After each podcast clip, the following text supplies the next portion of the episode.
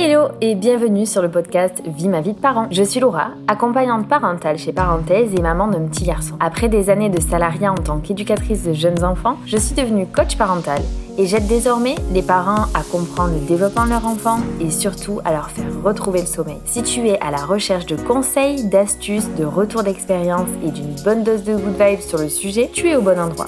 Dans ce podcast, seul ou avec des invités, je te partage toutes mes connaissances et expériences afin d'éclairer ta parentalité et de permettre de la vivre en toute sérénité. Alors installe-toi confortablement et c'est parti pour l'épisode du jour.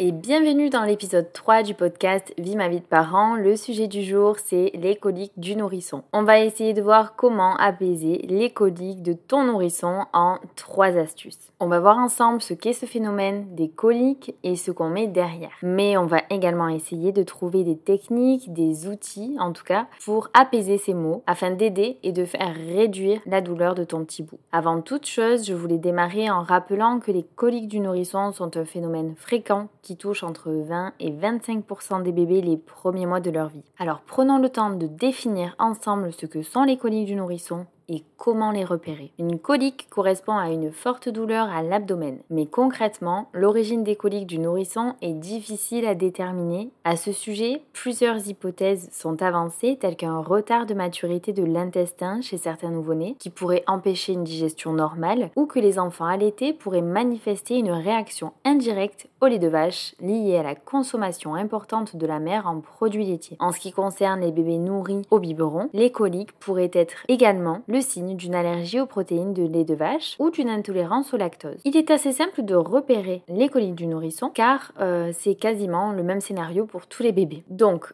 le bébé prend son repas, il est calme, jusqu'à ce que d'un coup, il se mette à pleurer et à se tortiller. Le nourrisson peut parfois être ballonné avec le ventre dur et ces coliques surviennent aux alentours des 4 à 6 semaines et peuvent durer environ jusqu'aux 12 semaines de vie de ton bébé. Évidemment, toutes les indications que je te donne sont à remettre dans le contexte du chaque enfant est différent, chaque enfant a son développement, donc il euh, n'y a pas de données précises. Lorsque ton petit bout est en crise, je mets des guillemets euh, sur le mot crise parce que je ne l'aime pas particulièrement. Il a une résonance tellement négative que je le trouve pas super approprié par rapport au contexte. Mais si ton enfant est traversé par des coliques du nourrisson, ça a dû probablement te paraître très difficile à voir. Ça peut même parfois être impressionnant parce que malgré tout, ton bébé, il devient rouge, il se tortille, il pleure et euh, forcément, en tant que parent, ça fait mal au cœur et on se impuissant. D'ailleurs, pour l'anecdote, mon fils est passé par les coliques, tu te doutes bien.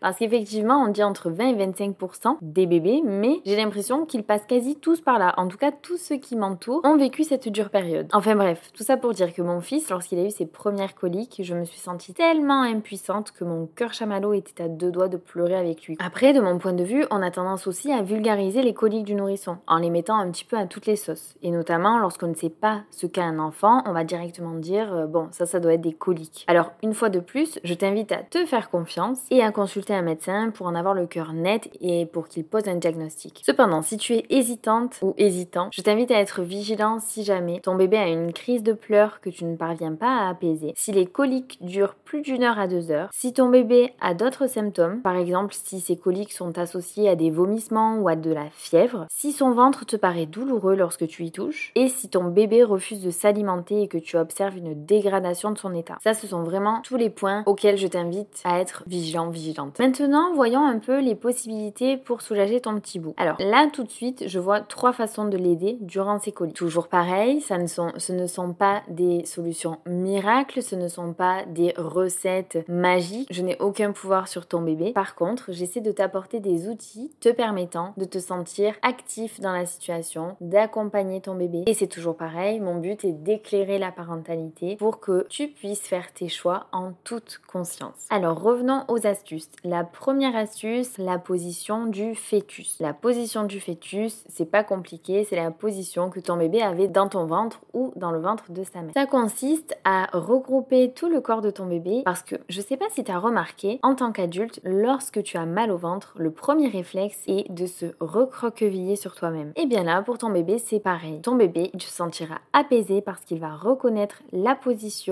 et les sensations vécues in utero. Et en même temps, ça va lui permettre de s'automasser le ventre. Tu peux d'ailleurs, en lui regroupant les jambes, le faire basculer d'un côté et de l'autre pour lui masser le ventre dans cette position. L'astuce numéro 2, c'est de faire du pot à pot. Le pot à pot, tu l'entends souvent dans mes podcasts, mais c'est véritablement un outil intéressant. Tu vas pouvoir le mettre contre ton ventre, toujours en boule, pour qu'il soit recroquevillé et qu'il ne ressente pas de tension dans le ventre. Et une fois qu'il sera sur toi, fais des respirations lentes et profondes. D'accord? Donc tu inspires. Et puis après, tu expires. Ça va véritablement permettre à ton enfant de faire de la cohérence cardiaque et progressivement ça va l'apaiser, le calmer. Cumulé à la chaleur de ton corps, ça va forcément atténuer la sensation douloureuse de ces spasmes. L'astuce numéro 3, c'est d'utiliser une bouillotte. Alors, je mets un point de vigilance sur la bouillotte car la chaleur c'est bien, mais trop de chaleur ça peut brûler et donc du coup ça peut devenir dangereux. Donc si tu as une bouillotte, je t'invite à l'entourer d'un tissu pour l'installer contre son ventre. Tu peux tout à fait cumuler toutes les astuces évoquées précédemment. Donc une fois que tu as mis la bouillotte sur le ventre de ton bébé, tu lui regroupes les jambes, tu le mets en boule et tu peux le mettre contre toi. En ce qui concerne des solutions moins coûteuses, donc si tu n'as pas de bouillotte à la maison, tu peux également la créer toi-même. Pour cela, il te suffit de choisir un tissu pour ta bouillotte. Je te conseille un tissu naturel qui résiste le mieux à la chaleur comme le coton ou le lin. Puis il va te falloir choisir l'élément qui va garder la chaleur à l'intérieur de la bouillotte. Et là, personnellement, j'opterai pour des céréales comme le riz qui est bon marché et qui a une énergie thermique importante ce qui va permettre